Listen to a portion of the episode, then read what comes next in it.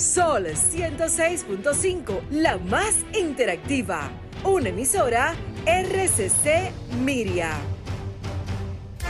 Cada domingo de 12 del mediodía a 1 de la tarde en la más interactiva, Modo Opinión. Una propuesta informativa donde podrás conocer los temas de actualidad política, empresarial, social y cultural, debatidos desde otra perspectiva. Modo Opinión, una propuesta informativa diferente. Domingo de 12 del mediodía a 1 de la tarde, por Sol, la más interactiva. 12 del mediodía. Muy buenos días, muy buenas tardes ya a toda la audiencia de Modo Opinión, el programa dominical más importante de la radio los domingos. Señores, un servidor, Samuel Sena, esperando que estén teniendo un excelente fin de semana junto a los suyos. Y en primer lugar saludar a mis compañeros de, pa- de panel, Evaristi, las mujeres de este programa, Evaristi. Se nos eh, cuentan de vacaciones, Samuel. están de su cuenta, eh, pero le mandamos un saludo a Eloísa Luna. y- Vamos a decir que Julia está excusada porque te- ella tenía una situacioncita ahí. Ah. pero Eloísa está No desaparecida. No me lo notificó. Ah, bueno, sí. Sí, tema sí, ya lo notificó, Sí, sí, ya, ahora, lo ahora lo recuerdo. Bueno, saludar a Marcia Otaño, nuestra productora, Fernando Quesada tras las cámaras y Romer en los controles. Ese es el equipo que hace o que nos ayuda, nos colabora para que podamos este- estar todos los domingos al aire con ustedes. Señores, muchas informaciones. Hoy se celebra, hoy se conmemora, mejor dicho, el, el día de eh, el natalicio de nuestro patricio Ramón Matías Mella. Es importante eh, resaltar, resaltar esto porque hay una generación que a Chepa reconoce a Juan Pablo Duarte. Así es. Y entonces la realidad es que hoy eh, conmemoramos el natalicio de Ramón Matías Mella.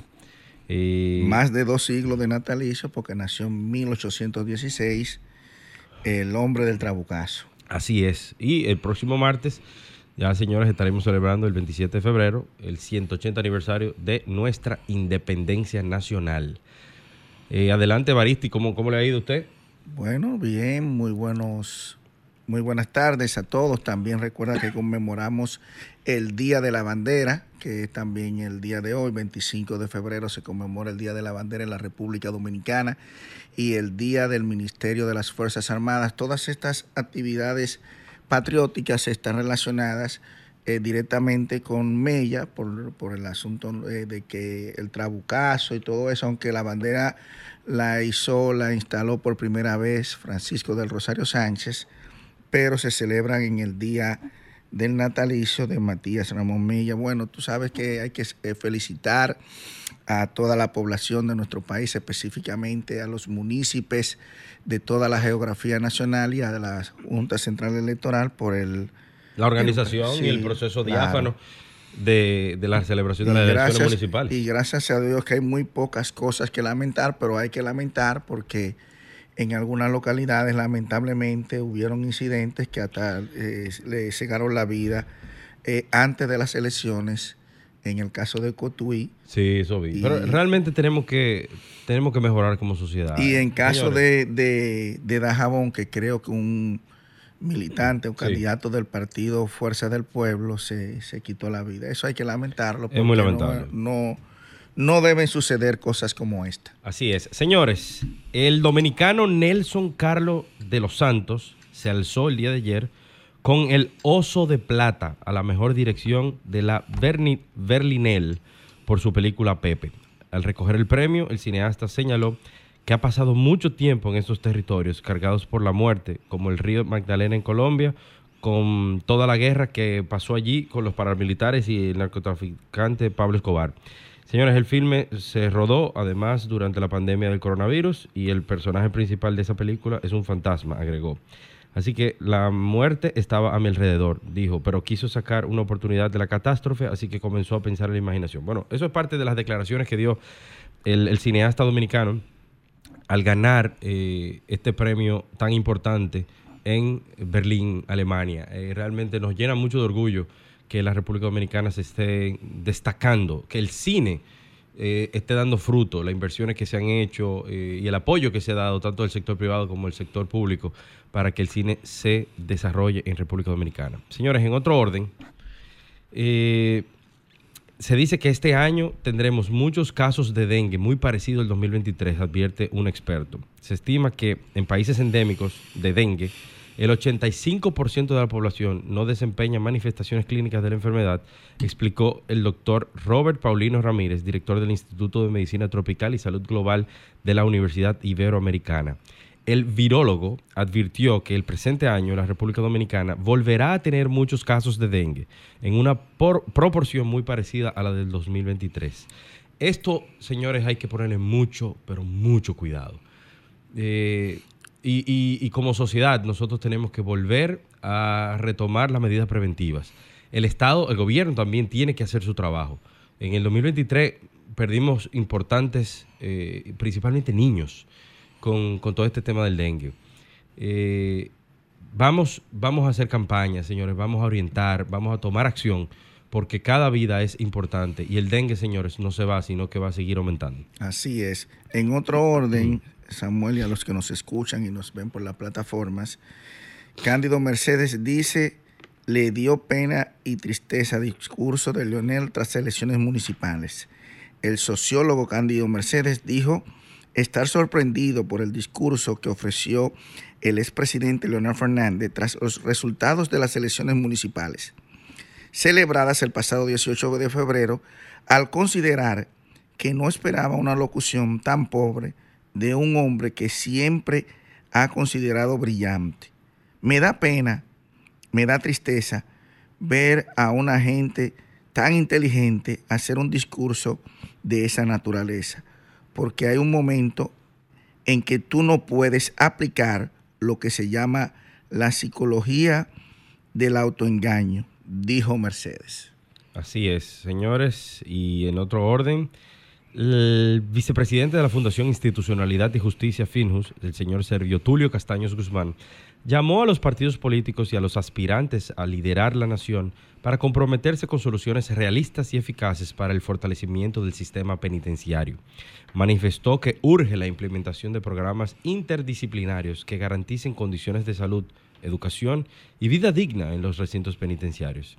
Nos sumamos a esa, Así a esa petición que hace el doctor eh, Servitulio Castaño. Y en esa petición ya nosotros hemos hablado bastante de que ya por, en América Latina tenemos un modelo, eh, en el caso de El Salvador, eh, un modelo penitenciario que tiene varias vertientes porque se fija mucho solamente en la parte de los 75 mil reclusos que tienen una característica especial, que son los de la Mara Salvatrucha, que son personas que están declarados como terroristas, pero el sistema penitenciario de El Salvador es, es, un sistema penitenciario integral donde ahora esas actividades de los centroamericanos fueron realizadas en su mayoría por los penitenciarios, por los presos, así también con lo que estuvimos viendo en Miss Universo, y eso se debe a que hay una, no todos los presos están en la misma característica, y la República Dominicana necesita tener un sistema penitenciario realmente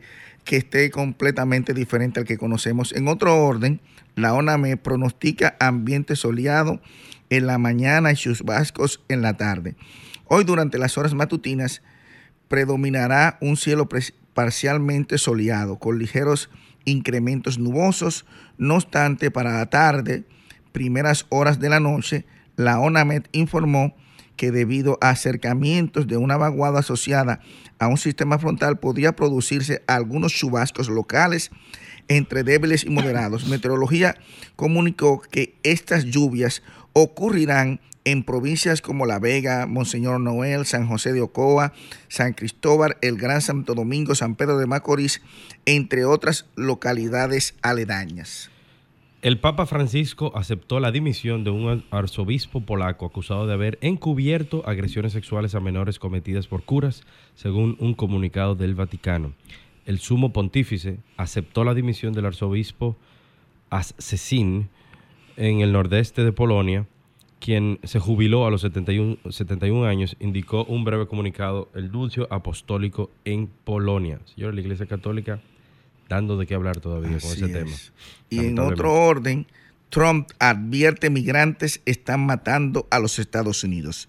Donald Trump acusó a los migrantes de estar matando a Estados Unidos y prometió de nuevo que si gana las elecciones de noviembre pondrá fin a la invasión con una deportación masiva.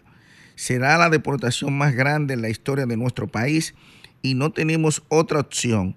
No es nada agradable decirlo y odio decirlo.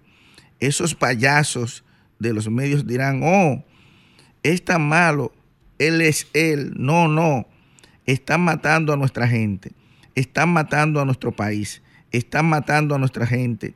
No tenemos otra opción. Afirmó durante una convención ultraconservadora cerca de Washington. Sí, e, esta semana se, estaba, se está llevando a cabo el CPAC. De... Sí, ayer inició, ¿no? ¿no? Bueno, sí, pero no, no, yo creo que lleva varios días. De hecho, aquí hay varios dominicanos que están participando, de, esa, de esa reunión. sí, ayer estaban era el eh, presidente Trump, Nayib Bukele y entre otros. Llegó Javier, Milei y demás. Milei, exacto. Y también de, eh, de, Vox vi. Y bueno, de aquí, de República Dominicana, había Fernando Abreu. Sí, Fernando está por ahí también. Así que vamos a una pausa comercial y continuamos aquí en modo opinión. Quiero eh, referirme a algo que se dice Vox Populis y es con relación a una tarea pendiente que tienen o que han tenido la mayoría de los gobiernos que, han, que nos han pasado y que muy probablemente si el presidente Luis Abinader eh, se reelige también tenga que abocarse. Y me refiero a una reforma fiscal. Eh, para todos es bien sabido, o todos los que trabajan los temas económicos, eh, de que la República Dominicana tiene una presión tributaria bastante baja comparada, comparado a los países de la región que es necesario eh, reformular eh, nuestro sistema fiscal y tributario para poder cumplir con los compromisos internacionales de deuda externa que tenemos, de déficit, y que, los, eh, o que el gobierno pueda hacer las inversiones sociales, de infraestructura y, todo lo que conlleva con relación al presupuesto nacional. Ahora bien, y este mensaje va principalmente para el gobierno de la República Dominicana, que al parecer tiene el canal o la vía más eh, segura de quizás repetir eh, en este año 2024 para el periodo 2024-2028. Y es que se dice eh, de que el presidente, una vez electo, pudiera implementar o poner en marcha una reforma fiscal sin el consenso de los diferentes sectores. Creo que de ser así sería un error. En días pasados reconocí que el presidente de la República, Luis Abinader, eh, ha demostrado, desde que inició eh, su periodo presidencial en el año 2020, ha demostrado ser un demócrata al eh, convocar al Consejo Económico y Social para conocer 12 grandes reformas transversales e importantes que tienen que ver con muchos temas del desarrollo país. Y espero que la reforma fiscal no sea excluida de la conversación con los diferentes sectores productivos. Es importante eh, llevar a cabo una reforma que no grave, que no eh, fastidie mucho más a la clase media, que es la que siempre sale perdiendo, sale golpeada de, estos, de estas reformas y de estos planteamientos que siempre se hacen. Pero la realidad es que eh, debe ser consultada, debe ser conversada, discutida con los sectores sindicales, con los sectores empresariales, con la sociedad civil, con gobierno, con partidos políticos, aunque limitadamente, porque muchas veces se toma, eh, eh, se, toma ese tema para politiquería, entonces tampoco se avanza. Pero la realidad es que eh, la esperanza que se tiene es que se pueda discutir y que se pueda llegar a la brevedad posible a un acuerdo, a un pacto país para poder reformar y, implementar una reforma fiscal integral que pueda ayudar a que la República Dominicana salga de muchos de los problemas que ya tenemos. Así que mi, reflexión el día de hoy básicamente va dirigida al presidente Luis Abinader o a los diferentes candidatos, vamos a decirlo de esa manera, porque no, no sabemos qué va a pasar en el futuro, pero la realidad es que si se abocan a una reforma fiscal, porque parece que es muy necesaria, que lo conversemos todos los sectores. Adelante, Roman.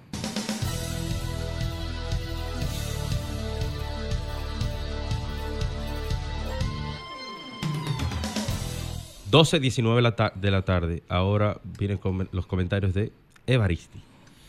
Bueno, gracias Samuel, a, ti y a todos los que en este momento están en sintonía con modo opinión por aquí, por RCS Media y todas las plataformas de este grupo de comunicaciones que siempre hace posible que la democracia en la parte de las opiniones, que es una parte importante de ella, se expresen de la mejor manera, lo más libre posible, en beneficio de toda la ciudadanía. Miren, yo me voy a referir al final a ese comentario que mi querido colega Samuel acaba de externar porque comparto mucho con él, con él de eso. Miren, eh, pero me voy a referir al, al tema de la abstención de las elecciones.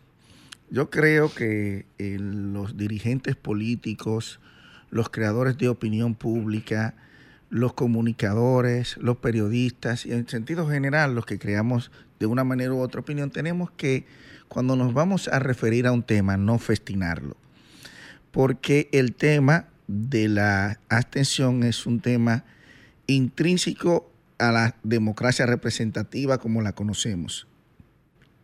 Llámese desde el punto de vista de Occidente y desde cualquier otro eh, orden, es decir, los sistemas que conoce el género humano en la actualidad, que es el sistema presidencialista, el sistema parlamentario, las monarquías parlamentarias, las monarquías absolutas, todo ese tipo de eh, los, eh, los, los regímenes socialistas totalitarios, la derecha ultraconservadora, todos esos sistemas en tema electivo hay abstención, porque la, si la ciudadanía no se siente interesada con un tema que se oye de un líder específico, tiene su derecho a elegir y de participar a ser elegible. Ahora bien, y bueno, el, el, Premio Nobel de Literatura portugués José Saramago escribió un ensayo, el ensayo sobre la ceguera, que invita al voto en blanco. Es decir, quien, eh, el, tema de la abstención no debe ser un tema de la instrumentalización política per se, porque es un tema que es intrínseco a la democracia usted eh, tiene el deber como ciudadano de participar en nuestra constitución. En, el artículo 75 nos habla de nuestros derechos y deberes, y en este caso de nuestros deberes, específicamente nuestros deberes fundamentales, y entre ellos está ese deber. Ahora, si el ciudadano no quiere hacerlo, no hay una pena, no hay una obligatoriedad, ni siquiera donde hay la obligatoriedad de votar. Por lo tanto, el tema de abstención hay que verlo con pinzas y con aristas. En el tema de lo que mi querido colega Samuel estaba hablando, bueno, eso es un tema que viene intrínseco con la ley 1-12, la ley de Estrategia Nacional de Desarrollo, donde habla de los tres pactos principales que deberíamos haber tenido en camino hacia lo que República Dominicana quiere ser para el 2030, que son el pacto, el pacto fiscal, el pacto eléctrico y el pacto educativo. Que ya, ya tenemos el pacto eléctrico y tenemos el pacto pues, educativo en, fase de renovación. Entonces, el, pacto fiscal ya tiene, tiene una, está sumamente rezagado porque estamos en el 2024 y en seis años estaremos llegando a la primera meta de la Ley de Estrategia Nacional de Desarrollo, que obviamente tendremos que modificarla. El único país del mundo que tiene su estrategia nacional constitucionalizada. Pero ¿por qué pasa esto, Samuel, y lo que nos están viendo? Porque aquí eh, la clase política dominicana eh, se hace la miope de muchos temas, de muchas cosas, cuando tiene mayoría y hace reformas que no van en ninguna, en ninguna opción en beneficio de la colectividad. Y es muy penoso que con esta, eh, en este momento se esté discutiendo lo del pacto eh, fiscal. ¿Por qué? Porque eso está intrínseco en la Ley de Estrategia Nacional de Desarrollo y eso debe conocerlo el Consejo Económico y Social porque está dentro del listado de los pactos que tienen que ver con el tema. Por lo tanto, es sin ecuanon que esa reforma y otras reformas deben estar discutiéndose porque son, son de, problemas estructurales de la República Dominicana y no politizar, el, es decir, no partidarizar el tema, porque el tema es político, no partidista. Es decir, el tema es político porque la constitución es política y todos los temas que tienen que ver con el ámbito de la sociedad son políticos. Y ese tema es un tema vital para el saneamiento de nuestra, de nuestra economía en, con, un tema eh, prevalente de que en estos momentos hay una contracción económica a nivel global, global post pandemia, porque recuérdate Samuel que cuando se hizo esa reforma no teníamos ni siquiera la oportunidad de saber sobre el tema de lo que es el COVID-19. Así es, vamos a una pausa y continuamos aquí en modo opinión. 12.30 de la tarde, seguimos aquí, señores, en modo opinión y nuestra invitada especial en cabina es la politóloga, la doctora Rosario. ¿Cómo le va? Bien, gracias. Qué bueno. Eh, doctora, yo sé que usted ha estado muy activa en estos, en estos días por el proceso eleccionario municipal del que pasamos. Eh, entrando en materia, ¿qué pasó el domingo pasado? Ya ustedes saben lo que pasó. Pasó, pero, pero hay mucha gente que se ha quedado sorprendido. Por ejemplo, yo le voy a hacer una pregunta. Sabíamos que Carolina tenía amplias posibilidades de ganar en el Distrito Nacional se conocía que en el municipio de Santo Domingo Oeste eh, el señor Francisco Peña también tenía posibilidad de ganar. Pero en Santo Domingo Norte, cuando yo vi eso a las 9 de la noche, yo dije, impresionante. Parece que el PRM supo poner los huevos donde tenía que ponerlos, porque se supone que, y muchos dirigentes del PRM habían admitido en muchos programas que Carlos Guzmán tenía amplias ventajas. Pero el mapa se tiñó de azul completamente la alianza Rescate RD parece que no fue tan efectiva. Así es. Eh, no, quien iba en la boleta del PRM tenía una altísima probabilidad de ganar eh, las elecciones. Aún los improvisados a última hora o aún perdieran personas que eran alcaldes y tenían ya, eh, digamos, una, una base de apoyo construida. ir en la boleta del PRM era la mayor garantía de ganar. Eso es lo que pasó. Por la estructura del partido, usted dice. No es una cuestión de estructura del partido. Eh, quizás, eh, tal vez en estos tiempos estamos confundiendo estructuras con otras cosas. No es una cuestión simplemente de estructura, es una cuestión de que el PRM está prácticamente solo en el escenario y cuando tú estás prácticamente solo en el escenario y hay elecciones, entonces bueno, pues tú te llevas la ventaja. ¿Por qué está, porque está prácticamente solo? Bueno, porque hubo un cambio de gobierno en el 2020, un partido que tenía muchos años en el poder sale eh, con todos estos casos que se conocen de corrupción, porque fue la parte, digamos, débil para que saliera del poder y el PRM pues asume ese discurso y eh, reemplaza al PLD y el PLDismo se dividió en la coyuntura electoral en octubre del 2019. Entonces, si la oposición está dividida, el gobierno eh, lleva la ventaja. lo mismo le ocurría, le ocurría al PLD. El PLD gobernó 16 años porque la oposición estaba en un proceso de división. El reformismo eh, se dividía en, en cada coyuntura electoral, el PRD había salido del poder en el 2004 muy debilitado por la crisis económica y luego el PRD se divide en el 2013.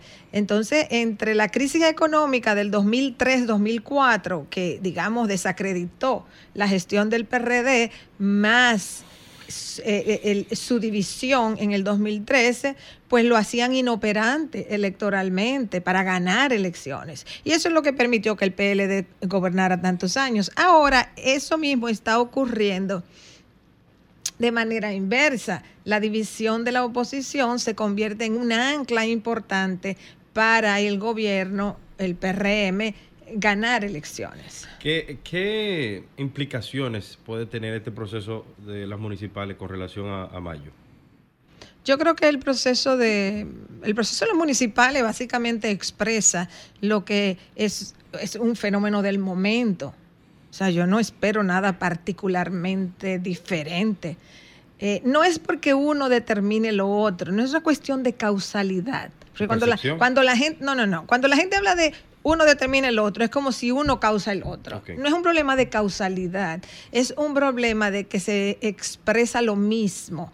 En el, si en mayo vamos a suponer que, que, la oposición va igualita que como fue, o sea, dividida, con candidatos presidenciales diferentes, con algunas alianzas a nivel senatorial, con boletas diferentes a nivel de diputaciones, que es hasta este momento en que hablamos la situación, entonces eh, va a suceder prácticamente lo mismo, porque el gobierno está unificado, es gobierno, no se ha desgastado, porque eso, hay que tomarlo en cuenta. No es un gobierno desgastado, es un gobierno que reemplaza un gobierno de 16 años y que un segmento importante de la población le va a dar, como dice la expresión, el beneficio de la duda. O sea, gobiernen y gobiernen más de cuatro años y vamos a ver si ustedes lo hacen mejor. Entonces, es un gobierno que no se ha desgastado. Pienso que parte del problema del peledeísmo es que no ha entendido eso. O sea, creo que ambas facciones del peledeísmo eh, han asumido, quizás Leonel más, como él salió hace más tiempo del poder, él pensó que iba a ser mayor beneficiario de cualquier descontento con el gobierno y de las y de los votantes del PLDismo. Entonces ha asumido como que, bueno, al PRM le va a ir igual que como le fue al PRD cuando Hipólito, pero es que ahí se presentó la crisis bancaria que descuadró todo. Si la crisis bancaria no se hubiese presentado en el 2003-2004, Hipólito se hubiese reelegido. Se dice que lo una de las razones principales por las que un presidente, bueno o malo, sale de un gobierno es por la economía. O sea, que es un, es un detonante. Bueno, ese, es un detonante, no es el único. No es el único, pero es un eh, detonante. es, un, detonante fundamental. Pero no es el único ni es necesariamente que un gobierno se va a ir porque hay una situación económica difícil. A veces no. A veces la sociedad dice, bueno, la situación es difícil, pero o no es culpa del gobierno o lo que fuera. Entonces, Claro, una crisis económica tiene un impacto negativo, pero no siempre, eh, en política no, no hay leyes absolutas. Eh, eh, es el, hay que ver el contexto de las cosas. Por ejemplo, aquí hay una inflación acumulada que está golpeando toda la gente que tiene ingresos fijos. Todo el que tiene ingresos fijos o tiene bajos ingresos es altamente golpeada por la inflación acumulada, porque lo que se ha contenido es que no siguiera eh, eh, aumentando de manera tan fuerte. Pero la acumulada está ahí, no es que los precios volvieron al 2019. Los salarios frisados. Entonces, eh, bueno, se hicieron algunos ajustes salarial, pero no suficiente para compensar por los niveles de inflación, de productos básicos incluso. Ahora, ¿por qué eso? no necesariamente se refleja. se refleja. en un rechazo al gobierno y en una aprobación de la oposición. Porque como dije anteriormente, el gobierno es relativamente nuevo, reemplazó un gobierno que tenía muchos años en el poder. El gobierno ha ido manejando la pandemia, eh, la situación económica con bastante eficiencia. Entonces, eso pues lleva a la población a decir, sí, me tengo el bolsillo problemático, afectado, pero le voy a dar el beneficio. Entonces, eh, por eso es que la política siempre tiene que entenderse en su contexto general, no por una variable solamente. Así es. Mire, eh, Rosario, buenas tardes, muy encantado de que esté con nosotros aquí en modo opinión. Yo quiero que usted, si puede, se nos refiera ya a los tres principales candidatos presidenciales de los partidos principales, porque hay más, pero por lo menos los tres principales, han externado una opinión en esta semana posterior a las elecciones. Lo hizo primero el candidato presidencial del Partido de la Liberación Dominicana, eh, también lo hizo el presidente Luis Abinader en una actividad de acción de gracias y posteriormente ese mismo día, entonces en la tardecita noche, lo hizo el expresidente Leonel Fernández. Los tres hablaron en temas diferentes, uno que se dirigió a que va a adquirir los que no fueron a votar, en el caso de Abel, en el caso del presidente Luis Abinader dijo que no celebra triunfo ni llora derrota, y en el caso del presidente, el, expresidente Leonel Fernández habló del nuevo partido de la abstención. ¿Cuál es su opinión al respecto en, ese, en esos temas de la opinión de esos líderes? Bueno, eh, yo no, la verdad. Bueno, eh, sí, eh, ok. Si Abel va a salir a buscar los votos que no, o que no recibió, o, el PLD, o que, o que eh, no votaron, las personas que no votaron o lo que sea, eh, le convendría mejorar su estrategia para lograr ese objetivo. Leonel Fernández, básicamente, sí, como tal lo indicaba usted, pues lo que hizo fue una acusación, vamos a decir, de, de por qué no recibió los votos que debió haber recibido, según él, porque hubo una abstención inducida, para ponerle un término eh, eh, mm, corto. Eh, y también, si esa, si esa es la... Es verdad que hubo una alta abstención, no, pero hubo una... En términos nacionales, aumentó un poquitico con relación al 2020. Y es normal que en elecciones separadas, que no son presidenciales, haya mayor abstención. Quizás lo más preocupante es la abstención en los grandes municipios. En los 10 más grandes anda por 61% y en los 5 más grandes anda por 64%, o sea que es una abstención importante. Entonces, eh, bueno, ¿por qué hay esa abstención? Parte de la explicación, no es la única, es porque la oposición está dividida y no motiva el voto oposicionista, porque lo, las personas que no simpatizan con el PRM o que no simpatizan con el gobierno en sentido general, miran para allá y lo que ven es una oposición dividida. A veces ni saben qué parte cogen o cuál, cuál parte votan, porque no todos los votantes son militantes de partido ni simpatizantes fuertes. O sea, una gran parte del electorado. Es coyuntural. Eh, bueno, mira, tiene sus simpatías por época. O sea, en una época simpatiza por un partido, en otra época por otra, se mueve, la clase media es así, la clase media fue el bastión de apoyo del PLD en su reinado y ahora es el bastión de apoyo del PRM. Es una realidad. Entonces, hay muchos votantes eh, que se mueven en la, según la época. Y eso hay que tomarlo en cuenta. Entonces, con una oposición que no está generando suficiente motivación, eh, eso, bueno, pues reduce, digamos, la participación electoral. Y por otro lado, eh, el gobierno siempre va a tener un límite. O sea, un gobierno puede arrasar en unas elecciones con una baja participación electoral. Eso, es, eso puede pasar perfectamente. Eh, yo, o sea, se ha dicho, por ejemplo, en estos días, ah, que el gobierno ganó con 22% del, creo que Leonel lo dijo también, con el, con el 22% de la masa votante, de, de los registrados en el padrón electoral. Ok. Eso, eso, el 22% del padrón que son 6 millones y pico de, votantes. Eh, eh, no, el padrón es más grande. El padrón es más grande, claro. 8, 8 millones, 108 millones, 105 mil y pico. Eh, o sea, el porcentaje del padrón que votó por el PRM y aliados fue de un 22, porque hubo una alta abstención, ¿verdad? Entonces, pero con 22% de los registrados en el padrón, el PRM arrasó. Entonces, eh, eh, Tú puedes decir, bueno, se abstienen porque se abstienen, comenzar a investigar o a especular. Ese es otro tema, es interesantísimo el tema, yo no le estoy quitando importancia al tema, pero eso no quiere decir que un, entre los que compiten uno no se lo lleve todo, o casi todo, eso puede, y, y está ahí. Está ahí demostrado cómo con 22% de los registrados en el padrón, el PRM se pudo llevar una cantidad inmensa de alcaldías, distritos, regidurías, etcétera. Vamos a una pausa y continuamos aquí en modo opinión. 12.46 de la tarde, seguimos en nuestra entrevista principal con la doctora eh, Rosario Espinal, politóloga. Eh, fuera del aire le comentaba o le preguntaba cuál era su opinión con relación a la unificación, esta propuesta que hay de unificar las elecciones municipales, congresuales y presidenciales, eh, en virtud de este alto nivel de abstención en las municipales. Sé que usted tiene una posición muy coherente, pero... Bueno, yo he tenido una posición muy coherente porque desde que la separaron en 1994 yo era jovencita.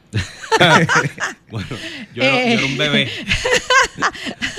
Por si acaso. Eh, yo me he estado oponiendo a las elecciones, a la separación de elecciones. ¿Por qué? Y miren que he tenido a muchos de mis colegas en la, en el otra, en la otra posición. En la otra acera. Desde siempre. Y llegó un punto en los años 90 en que yo dije, bueno, yo me voy a callar y voy a darle tiempo al tiempo.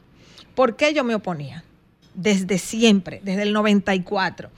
Porque las elecciones no presidenciales generan mayor abstención en todos los países. En todos los países. No es aquí solo. Claro, en todos, en todos lados. los países. Y yo prefiero que vote más gente Claro. a que vote menos. Entonces, ese es un punto. Segundo punto. Este es un país con un sistema político presidencialista. Y para tú cambiar el presidencialismo no es por el no es por la fecha en que tú pongas las elecciones. Eh, tú, tú realmente generas un poder municipal si los municipios aquí fueran autónomos en recaudación de impuestos.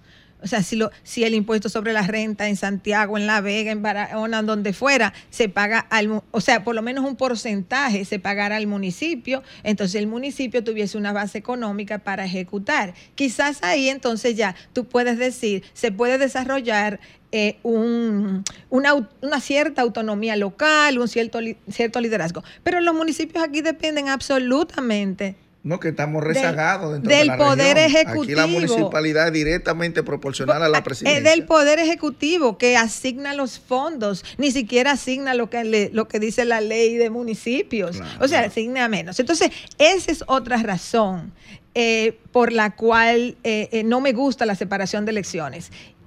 Y la tercera es porque este es un país pequeño, con una república unitaria, esto no es una república federal. Entonces, eh, fíjense, hay ciudades con la población de este país, o casi con la población de este país, que tienen un alcalde, y aquí hay 158. Eh, Yo sé que ese es otro tema, esa fragmentación La- la- del territorio, pero, pero pónganse a pensar que hay ciudades con la población de la República Dominicana que tienen un alcalde o dos alcaldes, esa cantidad de gente, esa cantidad de población. Entonces, Aquí se ha querido fragmentar el sistema electoral y fragmentar el territorio en nombre de la democracia.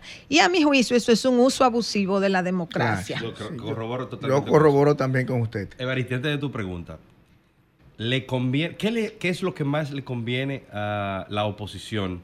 O, perdón, ¿cuál es el, que, el candidato que mejor le conviene a la oposición para enfrentarse al presidente Luis Abinader en virtud de lo que ya hemos visto a partir de la semana pasada? Es Leonel Fernández, que encabece, es Abel Martínez. Yo no voy a responder esa pregunta, porque esa pregunta yo se la dejo a ellos, que la resuelvan, que, que ti- tienen dificultad para resolverla, imagínense ustedes. Yo ni, ni creo que la van a poder resolver, porque el tiempo le viene encima, eh, tienen los días tiempo, contados, jueves, las horas contadas prácticamente, entonces como que yo eso se lo dejo a ellos. Rosario, ¿qué, qué expectativas tiene usted y, tiene- y debe tener la población para lo que es la rendición de cuentas en número 4 que le toca al presidente Luis Abinader, su última rendición de cuentas por lo menos de este periodo presidencial hasta que se exprese el pueblo el próximo 19 de mayo? Eh, ya hay muchos que están hablando de que esto va a ser una rendición de cuentas reeleccionista, otros dicen otra cosa, y así como siempre.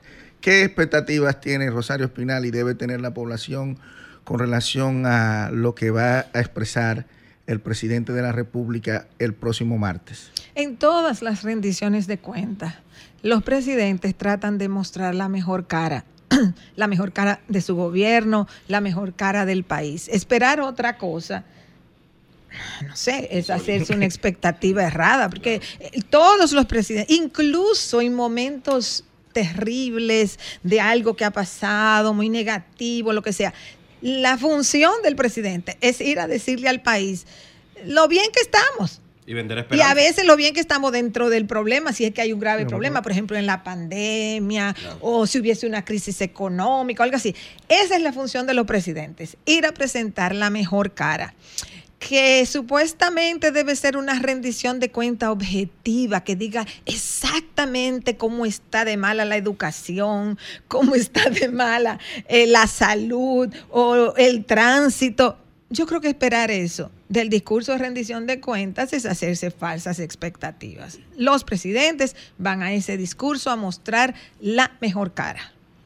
Bueno, señores, Muchísimas gracias a la doctora Rosario Espinal, por politóloga, por aclararnos algunas dudas y darnos una proyección de lo que pudiera pasar eh, este próximo mayo del 2024. Eh, gracias por su tiempo.